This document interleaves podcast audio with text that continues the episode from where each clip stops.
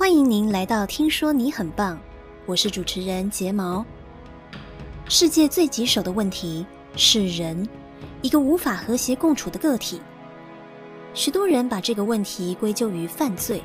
战争、贫穷、资本主义或集体意识，但追根究底，制造问题的就是人。因此，很多人认为。事情只能在法律和秩序凌驾一切的小群体里完成，但世界并不是由温顺的小群体组成的，而且执行律法和维护秩序也不能解决所有的问题，它甚至可能为群体动乱火上加油。因为我们如果不容许敌意，不容许给予不同的意见一个合法的出口，那么它必然会走上非法的途径。围在火炉边的 CEO 这本书将带领我们投入激烈的冲突，而不是回避它，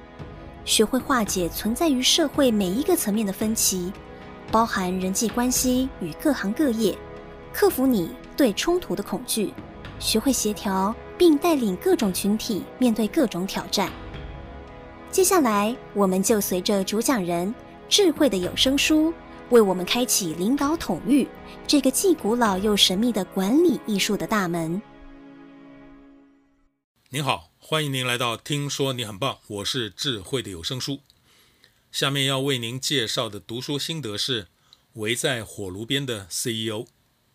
它的副标题是“团队转型难免冲突，需要多元思考”。因此，这是一本经由带领我们化解冲突。从而因此强化管理能力、提升经营智慧的一本书。平时不论在生活中或工作中，我们总是被不同的冲突围绕。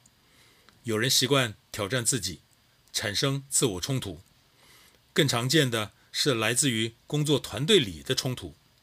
尤其是对于管理者，经常需要以大家长、公正的第三方的身份进行部门与同事之间。冲突的调解，但也经常遇到难以介入、不知所措的尴尬。作者提醒我们，有时候冲突的发生不是因为具体的人或事，而是因为自己的心中有子弹，对方只是扣动了那个扳机，就算当时子弹并没有被击发，也无法避免未来随时走火的危险。也就是，我们如果没有先将自我冲突安抚好，总有一天，这个积压的情绪还是会演变为人际冲突。身为一位公司的管理者，工作的内容就是和不同的内部团体打交道，但无法避免因为角色不同、视角不同，和别人理念相左，甚至发生冲突。包括核心团队内部也无法避免同样的困扰。本书作者通过各种活动与方法的实践，了解管理者最希望解决的冲突，整理之后发现，冲突可以分为四个层次：个人的、人际的、团队的、社会的。尽管冲突有四个不同的层次，但冲突的本质都是一样的，也就是造成冲突的原因是没有区别的。无论是内在或是外在的冲突，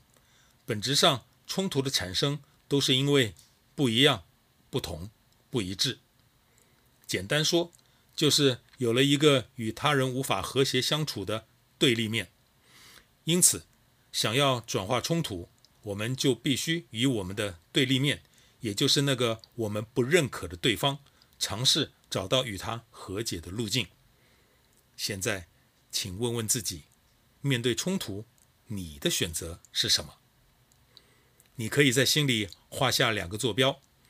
横坐标代表人际关系，越往右代表越重视与他人的关系，纵坐标代表个人利益，越往上意味着你更重视自我实现。现在在这个坐标上点出你自认为自己会在的位置，它直接反映了你内心深处真正重视的是什么。当然，这些选择都没有对错，而且我们每一个人面对冲突的回应方式都有不一样的理由。我们一个一个来分析看看。第一种，不在乎人际关系，但坚持个人利益的，也就是我要赢的这一种。这样的人，除了因为我们的文化中争强好胜观念的影响，更多的是希望自己的观点被听到，需要被认同，需要存在感，因此更看重自己的自主权。第二种，不在乎个人利益，但坚持人际关系的，也就是我退让的这一种。这样的人在尝试解决冲突的过程中，觉得自己的主张不受重视，于是主动退让。这种人经常会告诉自己，我是错的。当然，也有可能只是更重视与别人的友好关系，用退让来避免冲突。第三种，既不寻求个人利益，也不在乎人际关系的，也就是我放弃的这一种。这样的人还没开始冲突，就直接选择放弃，或许是因为需要更多的时间与空间来思考，又或者是内心已经认定自己在冲突中会败下阵来，所以干脆事先放弃，免得事后尴尬。第四种，寻求个人利益与人际关系平衡的，也就是妥协型的这一种。这样的人懂得保护自己的利益，同时也懂得让别人高兴，很重要。这也是我们在日常生活中最常见到的一种类型。第五种，寻求个人利益与人际关系同时被满足的，也就是双赢型的这一种。从结果的最佳化来说，双赢无疑是最佳选项，然而在实际的活动经验中，这个选项几乎不曾被实现过。但这也就是为什么我们必须去学习并实践它的原因。我们一起简单回顾一下这五种面对冲突的行事风格与个别相应的后果。第一种，我要赢，后果是会让对方很不爽，因为。你要通吃全拿，太自私了。第二种，我退让，后果是会让自己很辛苦，因为牺牲的是你自己的需求。第三种，我放弃，后果是会让别人厌恶你，因为别人无法了解你的需要，因此会对你感到无所适从。第四种，妥协型，后果是只有分割，没有创造。因为妥协只照顾了平衡，但是牺牲了协调与创造。第五种，双赢型，后果是既能捍卫自己的核心利益，另外一方面也能够持续与对方的良好关系，也就是做到了个人利益与人际关系的双丰收。虽然双赢看起来的确是最佳选项，然而这并不代表面对所有的冲突，我们都必须选择双赢这个选项。有时候，其他选项也有他们的价值所在。他们一样是冲突里很重要、很有力的表现方式。但是，不管选择什么方式，我们需要清楚的一点就是：想要转化冲突，就必须走到冲突当中去。就像作者阿诺明戴尔博士所说的：“Sitting in the fire，勇敢的。”走进冲突的火堆中，与困扰和未知进行互动。作者明戴尔博士在本书中使用一种叫做历程工作的理论，将现实分为三个层次，包含着人类对现实的所有体验。第一层，意识现实，指的是现实生活里具体的问题、事件或冲突。第二层。非意识现实，包括了梦境、深层的情感、未说出口的真相、无意间做出的肢体动作等等。当意识现实与非意识现实跨越边界走向融合，那么我们将会被带入第三层核心的融合境界。在这里，我们会获得言语无法形容的顿悟般的海阔天空的体验。所谓的历程工作，就是协助我们将第一层与第二层做融合，然后进入到第三层核心体验的全过程。我们平时放松、感觉舒适的状态，在历程工作中称为基础过程。当冲突发生，需要拥抱对立面的时候，往往需要突破这个让我们放松且舒适的状态，去到另一个让我们感觉不舒服的、不熟悉的状态。这个阶段我们称为进阶过程，也就是每当我们需要转化冲突的时候，我们就必须跨越边界，经历从基础过程跨越到进阶过程的转变。举个生活中常见的例子，我们在学习英语的时候，如果同学都是熟练的英语使用者，我们经常会因为莫名的自卑，选择用沉默的方式进行自我保护，但同时又很珍惜学习的机会与付出的成本，这时候就产生了自我冲突。一方面，我们会很想要早点结束课程，避免尴尬。但同时又因为没有达到学习好英语的目的，感到心有不甘。在历程工作的指引下，我们会认识到，这个自我冲突的主因，并不是语言能力的不如人，而是会带领我们意识到，问题的来源是我们自己深层的想学好英语的需要。我们是想要和其他的同学有更多的连结，并由此得到被认可的满足。也就是我们找到了自己的边界。换句话说，在找到自己的边界之前，我们将会经历自我批判以及潜意识不断提醒我们技不如人的恐惧。但是在历程工作的指引下，我们将所有的障碍都丢进熊熊火焰之中，燃烧殆尽之后，我们就会愿意去尝试，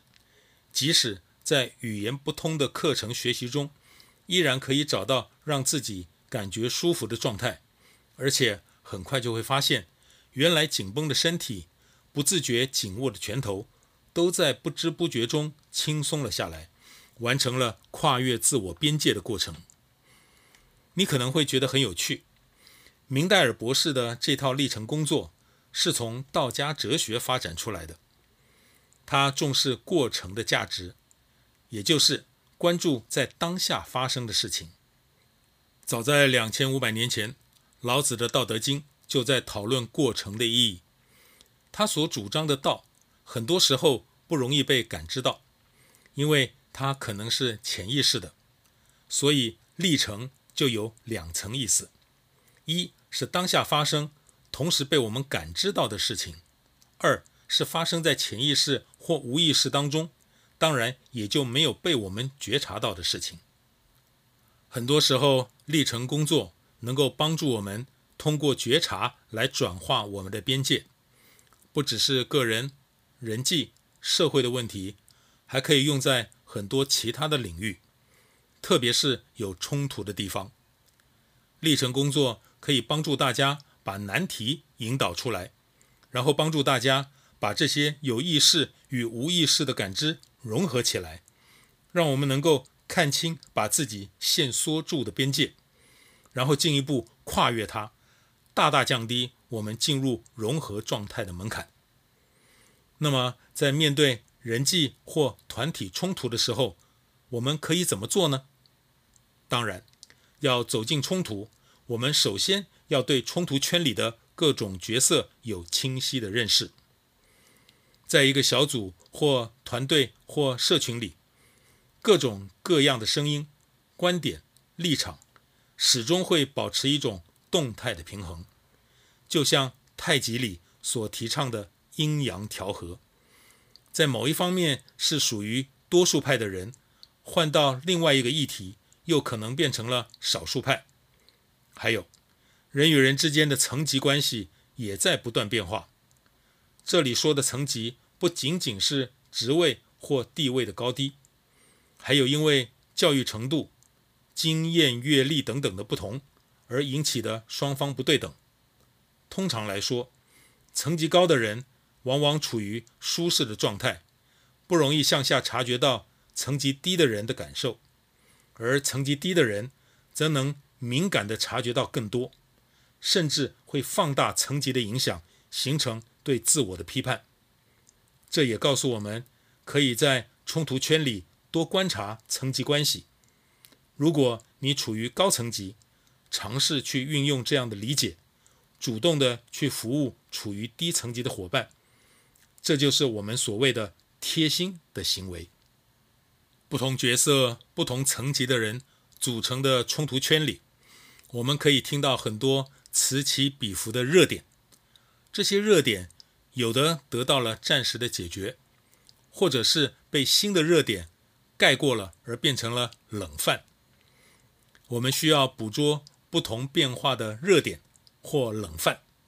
捕捉来自觉察得到的现实信号，例如语言、肢体行为等等。以及觉察不到来自于意识的双重信号，